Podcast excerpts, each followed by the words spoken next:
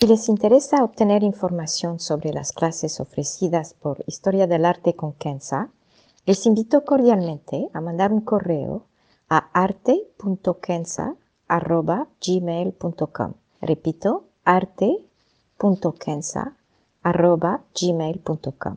Muchas gracias. Ryan Reynolds here from Mint Mobile. With the price of just about everything going up during inflation, we thought we'd bring our prices down. So to help us, we brought in a reverse auctioneer, which is apparently a thing. Mint Mobile unlimited premium wireless. Ready to get 30, 30, bit to get 30, bit to get 20, 20, 20, bit to get 20, 20, bit to get 15, 15, 15, 15 just 15 bucks a month. So, Give it a try at mintmobile.com slash switch. $45 upfront for three months plus taxes and fees. Promo for new customers for limited time. Unlimited more than 40 gigabytes per month. Slows. Full terms at mintmobile.com. Historia del arte con Kenza.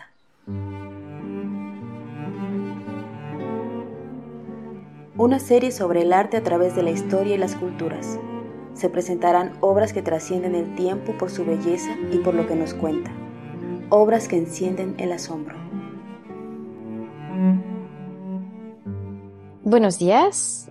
Este es el podcast número 100 y pensábamos, Leila y yo, a hacer un podcast un poco especial donde ustedes tuvieron la amabilidad de, de hacerme preguntas sobre el arte, sobre el podcast, sobre varias cosas relacionadas a la historia del arte y decidimos con Leila tratar de responder a sus preguntas, a los temas que todos sugirieron y tendremos tres grandes temas. Uno sería sobre el podcast mismo, la idea de, de cómo, cómo llegó. El segundo gran tema será sobre el arte, el arte en sí, si es necesario o no, la, la relevancia del arte hoy, por qué nos puede interesar, uh, si es realmente algo que es necesario en la vida de todos los días. Y finalmente, todo esta, estas nuevas, digamos, olas de arte, el arte contemporáneo, las creaciones que vemos hoy en los museos o en las galerías, eh, nociones de inteligencia artificial, el arte digital, trataremos de hablar un poquito de esto. Y ahora dejo la palabra a Leila.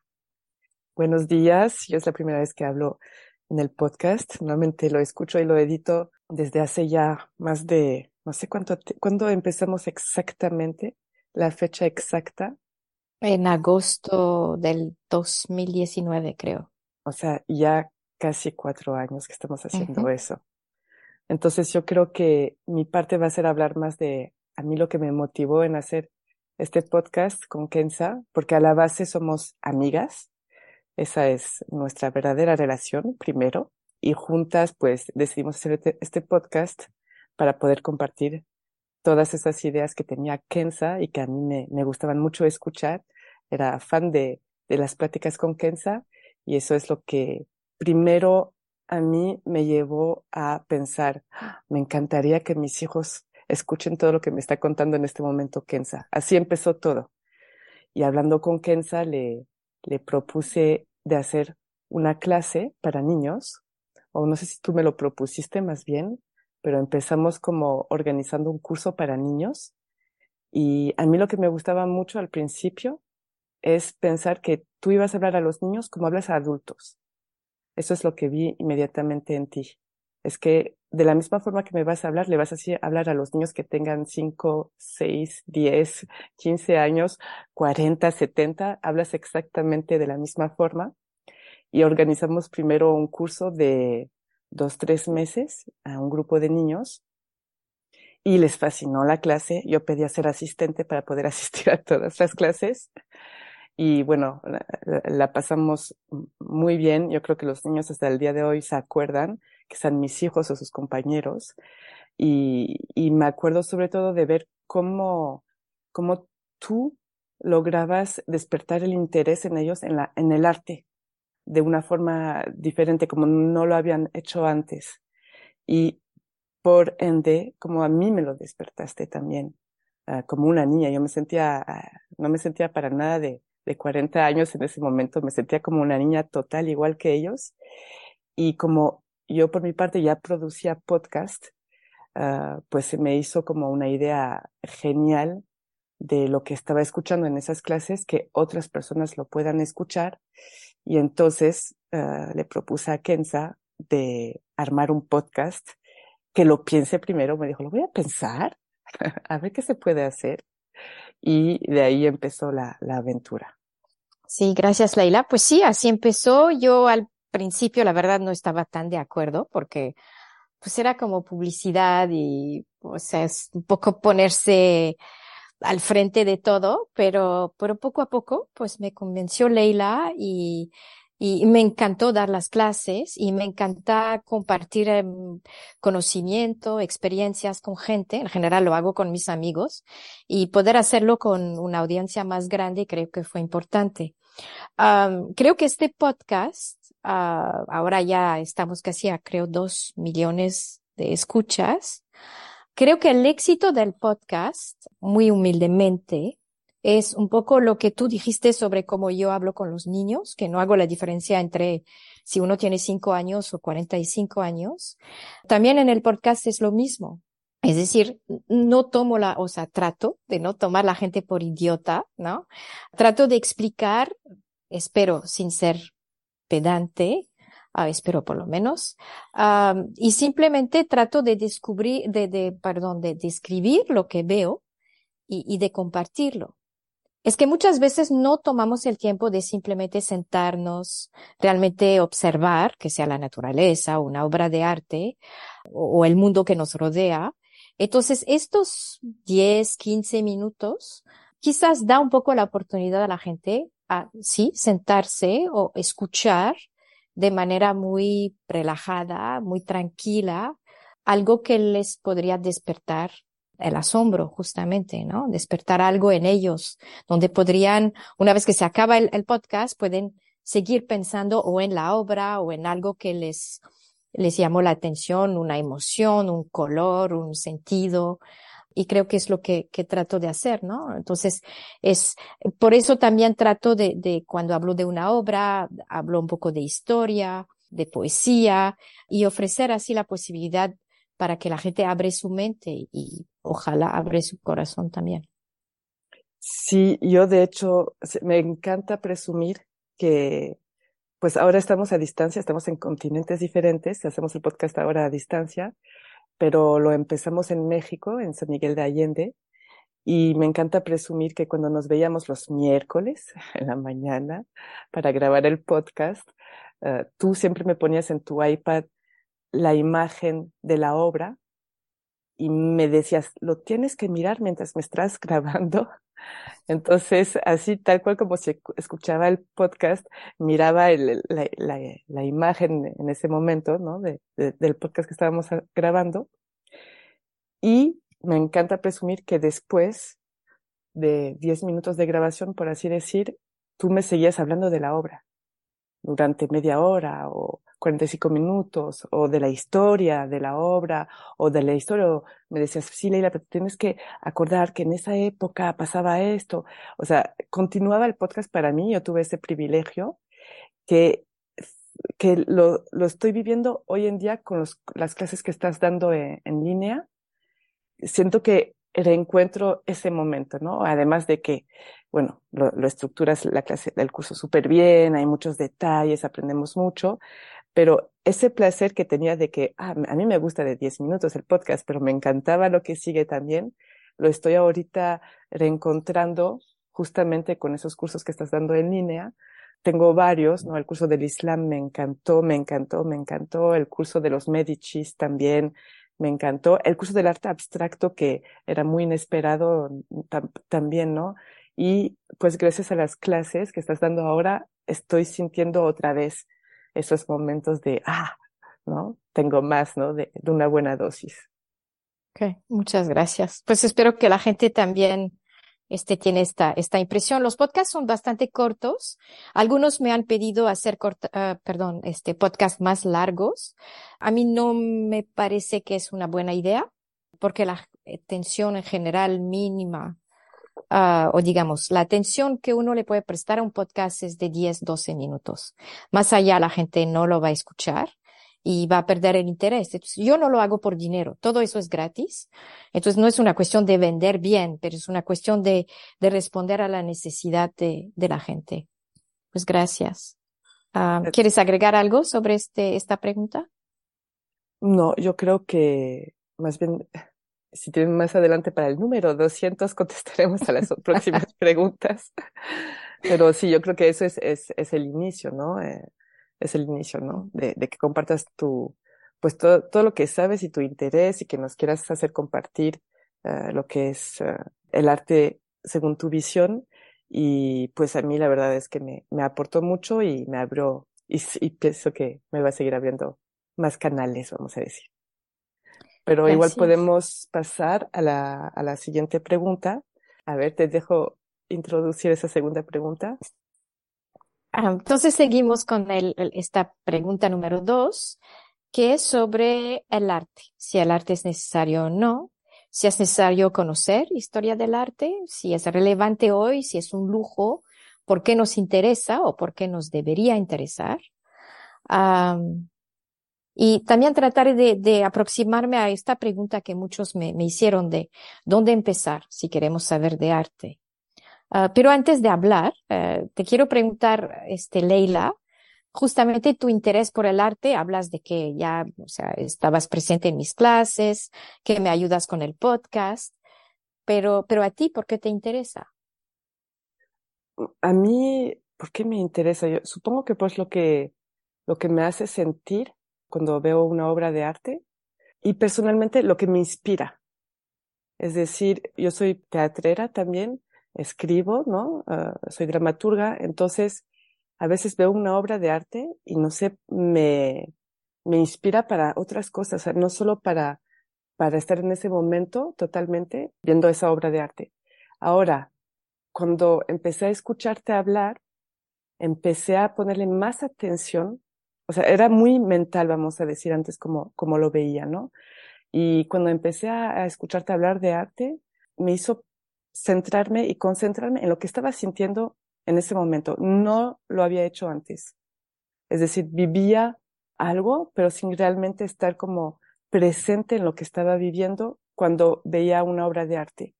Y a mí lo que me aportó mucho es ver el arte, pero el arte como tú dices muy bien, ¿no? Que sea la sonrisa de alguien, que sea una luz que entra. Eh, frente de mí tengo una ventana, por ejemplo, y en la noche aparece la, la luna llena y la veo ahí enfrente, siempre está en esa ventanita chiquitita y es, ves, y entonces le voy a poner más atención en eso. Entonces ahora cuando veo el arte, más bien estoy como fijándome un poco en qué me está provocando, ¿no? ¿Qué me está haciendo sentir? Y claro, la palabra asombro no la entendía tanto, yo creo. Es la primera palabra que me dijiste, ok, vamos a hacer un, podcast de historia del arte, vamos a hablar del asombro. Y esa palabra la dijiste una y otra vez. Y entonces como que, claro, al decirla yo la hago más consciente, entonces la vivo más. Así de sencillamente. Entonces estoy más presente, siento, para mí el arte es, es eso, ¿no? Es como eh, estar presente en lo que estoy viendo, viviendo, sintiendo y pues hacer que esta sensación me, me llene, ¿no? Y, y igual no más, no hacerme miles de otras preguntas. La parte de historia del arte que tú me llenas es como siento que estoy escuchando una super narrativa, ¿no? Como uh, eres, tienes el arte además de, de contar algo como, ah, como una aventura, ¿no? Y pasó esto, ¿no? Lo de los Medicis me, ¡oh! me hizo hacer sueños después, ¿no? Pero eh, es eso, ¿no? Como que eh, eh detiene un poco el tiempo. Entonces, a mí me hace como, me fascina que una imagen o algo me pueda quedarme así sin, sin moverme como, oh, me llama la atención, ¿no? Cuando en la vida necesitamos muchas, muchas cosas ahora para que nos llame la atención, estamos mm, viendo por todas partes. O sea, a mí esa, esa parte del arte ahora es como, wow, me, me permite estar en el momento presente, ¿no? Y pues comunicar con algo que no tengo ni idea ni le puedo poner palabras. Pues sí, eh, una manera de, de, hablar, digamos, de, contestar a esta pregunta si es necesario o no, bueno, tú, tú lo dijiste muy bien, es, es también tratar de ver sin arte qué pasaría si no tuviéramos arte. Uh, y eso es imposible pensarlo, porque hasta un niño de, de un año hace garabatos. O sea, hace dibujos en la arena. Es como algo, nuestro proceso creativo es innato y no es necesariamente un objeto como una escultura, una pintura muy rebuscada de, de óleo sobre madera, etcétera. Pero es más bien todos los días somos creativos cuando arreglamos flores, pero también cuando ponemos la mesa del desayuno, también cuando preparamos el desayuno. O sea, hay olores que nos llegan, hay colores que vemos. Tratamos de poner un poco de estética. Siempre. La falta de color, la falta de luz es algo que agobia al ser humano. Entonces, crear es una manera de traer esta luz y estos colores a su vida. Además, sin arte, pues no hubiera, no, no, no hubiéramos nada, ni historia, no tendríamos conciencia, porque arte es una manera de, de, de, dejar, primero, de ver las huellas del pasado y al mismo tiempo de dejar huellas. No en el sentido egocentrista, no en el sentido de dejar huellas porque, porque quiero que se acuerdan de mí en 500 años, pero es más bien como contar una historia, como tú pusiste, ¿no? De la cuestión de las historias. Uh, saber del arte, o por lo menos acercarse al arte, ayuda entonces a conocer cómo la gente, cómo la sociedad vive, cómo vivía, cómo podríamos vivir. Nos habla de diversidad, de varias formas de belleza. Y, y es una manera de abrir nuestra mente. Lo único que se necesita es el poder de observación únicamente.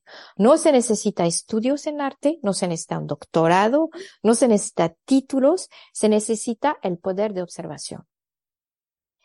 Y observar y claro, eventualmente este, leer, ¿no? Leer sobre la, la historia del momento, los acontecimientos, uh, hablar de, de, un poco del autor si se puede, y, cómo puede, puede surgir tanta belleza. O sea, las pirámides, por ejemplo, de, de Egipto, no es algo que salió de la nada. Eso viene de un proceso mental extremadamente sofisticado. No solamente a nivel de ingeniería, obviamente, pero también toda la simbología de la pirámide. Igual con Uxmal en México. O con Tikal, o con otros lugares donde hay pirámides. Lo mismo pasa con las joyas. Hice un podcast sobre las joyas. Y lo más importante para las joyas era que al final es simplemente un símbolo. Pero es una manera de hacer que nos podríamos parecer a la naturaleza al final, ¿no? Porque nosotros no cambiamos. Los árboles cambian todo el tiempo. A veces tienen hojas, a veces no tienen, hojas verdes que oscurecen, flores y frutas, cambia todo el tiempo, nos da belleza de manera continua, ni pedimos esta belleza, pero no las da. Y nosotros no tenemos esta capacidad, no cambiamos en realidad, ¿no? Entonces tratamos de embellecer no solamente nosotros mismos, por ejemplo, con joyas o con vestidos, y tratamos también de embellecer el lugar dentro de lo cual nos movemos. Y somos seres pensantes. Entonces siempre queremos uh, escribir algo y escribir es dejar huella o queremos hacer un garabato y es dejar huella. Queremos hablar de una experiencia y compartirla con otros y eso es crear. Uh, un simple dibujo de una flor habla mucho, habla mucho.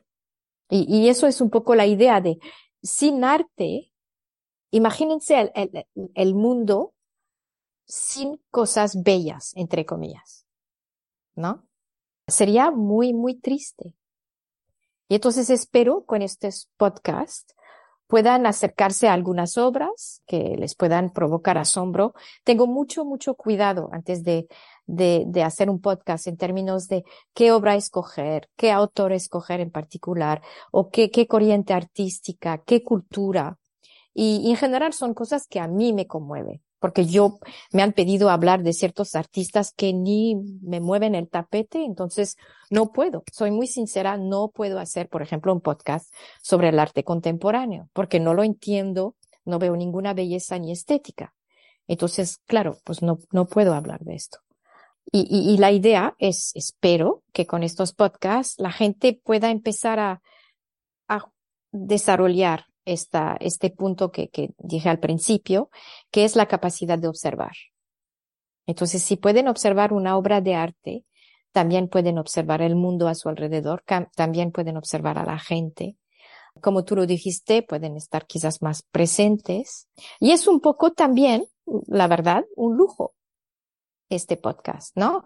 Es abrirle una ventana durante 10, 12 minutos sobre un mundo totalmente ajeno a su vida de todos los días. O sea, yo he recibido mensajes de tanta gente que no tienen nada que ver con el arte. Son ingenieros, unos trabajan en plataformas petroleras, otros son médicos. recibí, por ejemplo, muchos uh, mensajes de, médicos y, gente pues de la, la, profesión este, médica durante el COVID. Donde me dijeron, estoy en, en la ala de emergencia o la ala COVID de, de un hospital y, y, cada vez que quiero respirar o pensar en otra cosa, escucho uno de tus podcasts. Y he recibido varios así. Y a mí, claro, pues me llegaron lágrimas, ¿no? Porque dije, bueno, pues es algo chiquito que estoy haciendo, pero eh, sí, es también un lujo poder hablar y acercarse del arte. Bueno, llegamos a la tercera pregunta, más bien las preguntas, porque hubo mensajes y varios, uh, preguntando tu opinión sobre el arte moderno, el arte de hoy en día, pasando por la inteligencia artificial, el arte digital. Y bueno, pues a mí también de hecho me interesa mucho tu opinión sobre este tema. Entonces, por favor. Como se dieron cuenta, no hay ningún podcast realmente sobre el arte contemporáneo o el arte digital o, o las corrientes nuevas. Hay algunos podcasts sobre el arte moderno, pero es un arte moderno de principios del siglo XX más que otra cosa. Claro, di una clase sobre el arte abstracto. Digamos, no son corrientes de arte que a mí en lo particular me llaman la atención. Para mí el arte me debe provocar algo. Entonces, como, como lo dije antes, pues debe provocar asombro. Pero más que todo, debe tener un sentido de estética que me va a llegar. Debe ser bello, bello en el sentido de que me provoca algo, me hace pensar en otra cosa, me hace relacionar a ciertas emociones, me habla a mis sentidos, entonces el olfato, el gusto, la vista, el oído. Debe tener una cierta armonía, ¿no? Para usar una palabra más del, arte musical. También debe tener un propósito. Cuando veo muchas de las obras contemporáneas, no las entiendo. No es porque no son figurativas. No es una cuestión de arte abstracto, porque, por ejemplo, en la, en el arte islámico, pues tenemos toda esta geometría, tenemos todos estos mosaicos, y es arte abstracto. Uh, si ven el arte zen también, simplemente el enso, ¿no? Este círculo japonés, es arte abstracto absoluto, pero me habla, me dice algo me provoca algo. Pero mucho de lo que veo ahorita, francamente, no me provoca absolutamente nada. No le entiendo la estética, uh, mucho me parece de una vulgaridad absoluta, porque la idea de no tener, digamos, límites en términos de expresión significa que uno puede crear lo que le pasa por la cabeza y llamarlo arte, ¿no? Como estos grandes perros de plástico, estos globos de plásticos azul, que yo no, no entiendo. Entonces quizás que a algunos les puede hablar, pero a, mí no. Cuando hablamos del arte digital, sí se hace cosas maravillosas que tienen estética, pero tal y como el arte producido por la inteligencia artificial, no tiene ninguna profundidad. Hace unas semanas estuve, digamos, involucrado en, un proyecto de justamente de, inteligencia artificial sobre el arte islámico. Entonces, la inteligencia artificial es muy sencillo, no es nada inteligente y no es nada artificial.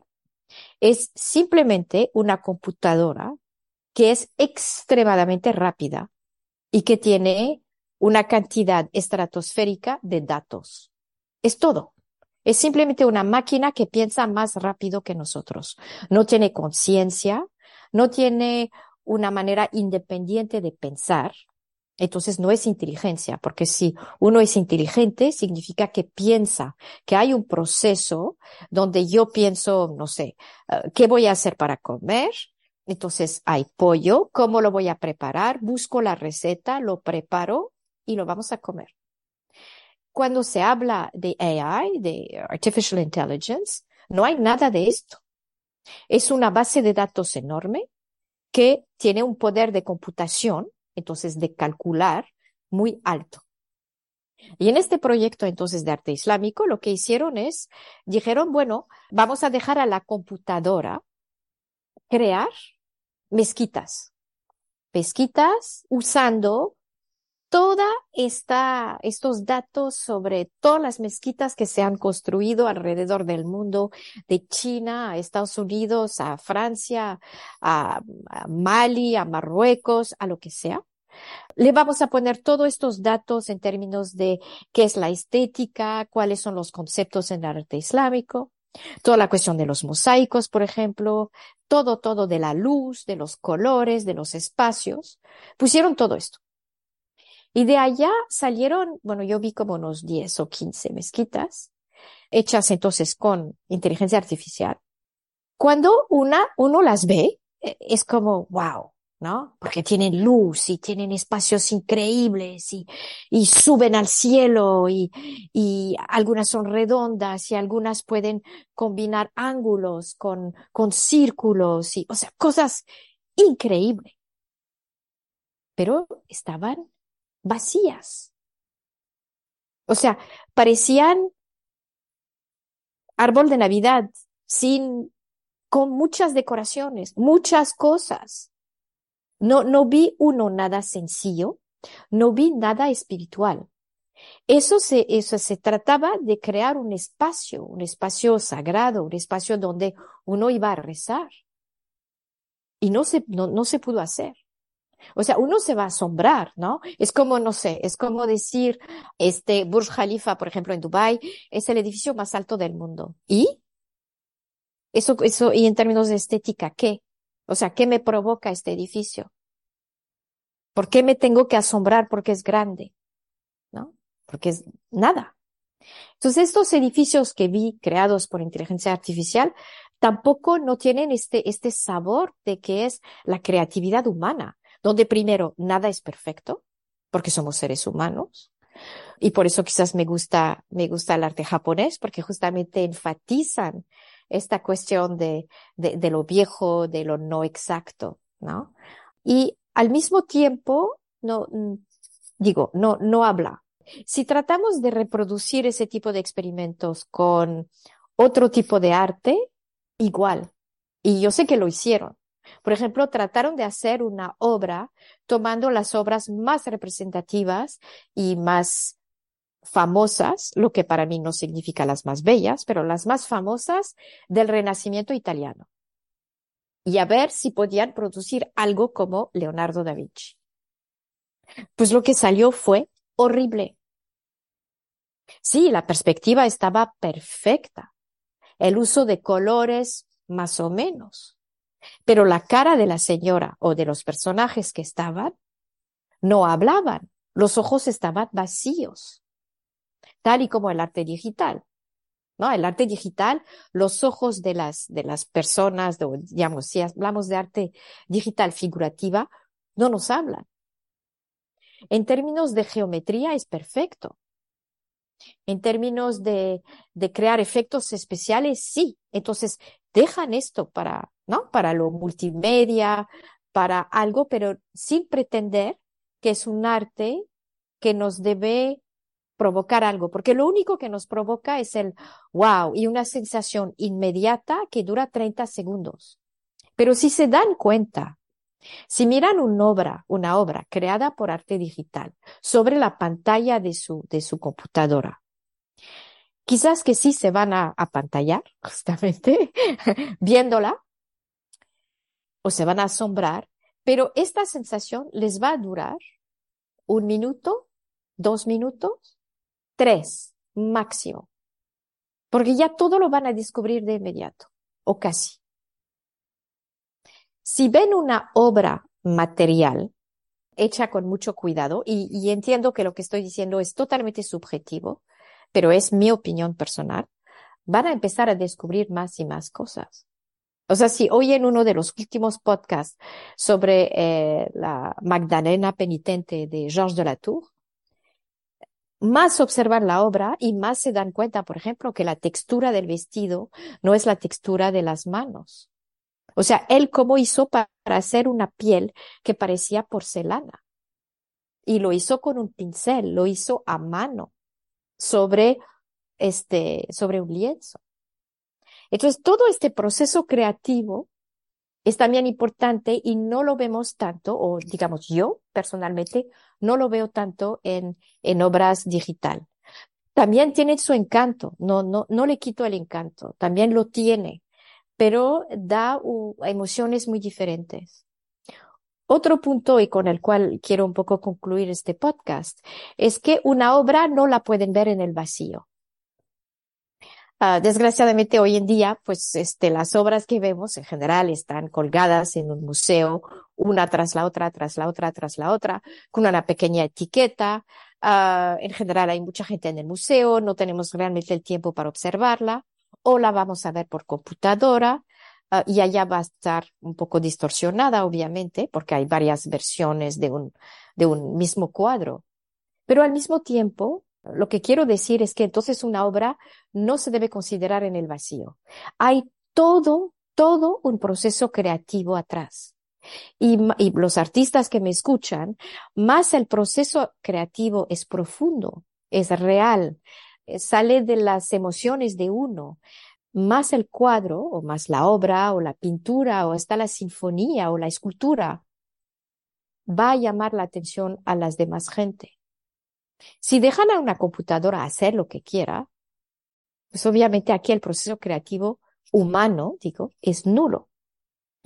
Con el arte digital es un poco diferente porque uno da órdenes, entre comillas, a una computadora, pero el proceso es también automático, aunque uno, pues, por ejemplo, escoja los colores o las formas, pero al final es un objeto donde uno no tomó el pincel o no tocó las teclas de un piano o no se ensució las manos con el barro, o se quemó las cejas con el horno en, haciendo cerámica. Entonces, esta parte, esta calidad humana, para mí le falta. Y es, es mi opinión. Ah, súper, gracias. Gracias a ti. No sé si quieres agregar algo. No, no, nada en específico. Eh, quiero agregar que espero que el podcast siga ya como dijiste, llegamos a dos millones de escuchas, será por algo.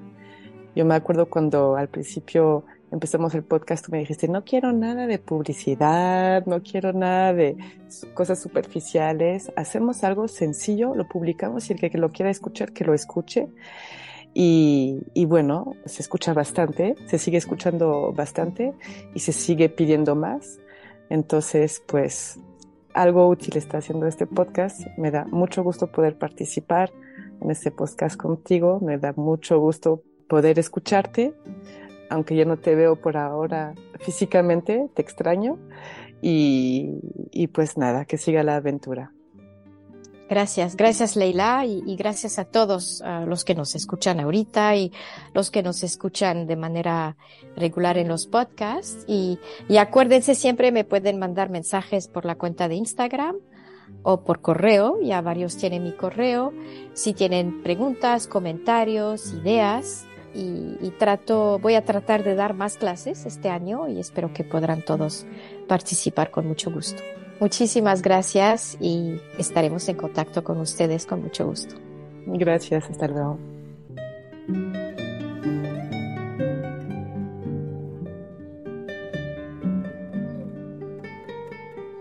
Historia del arte con Kenza.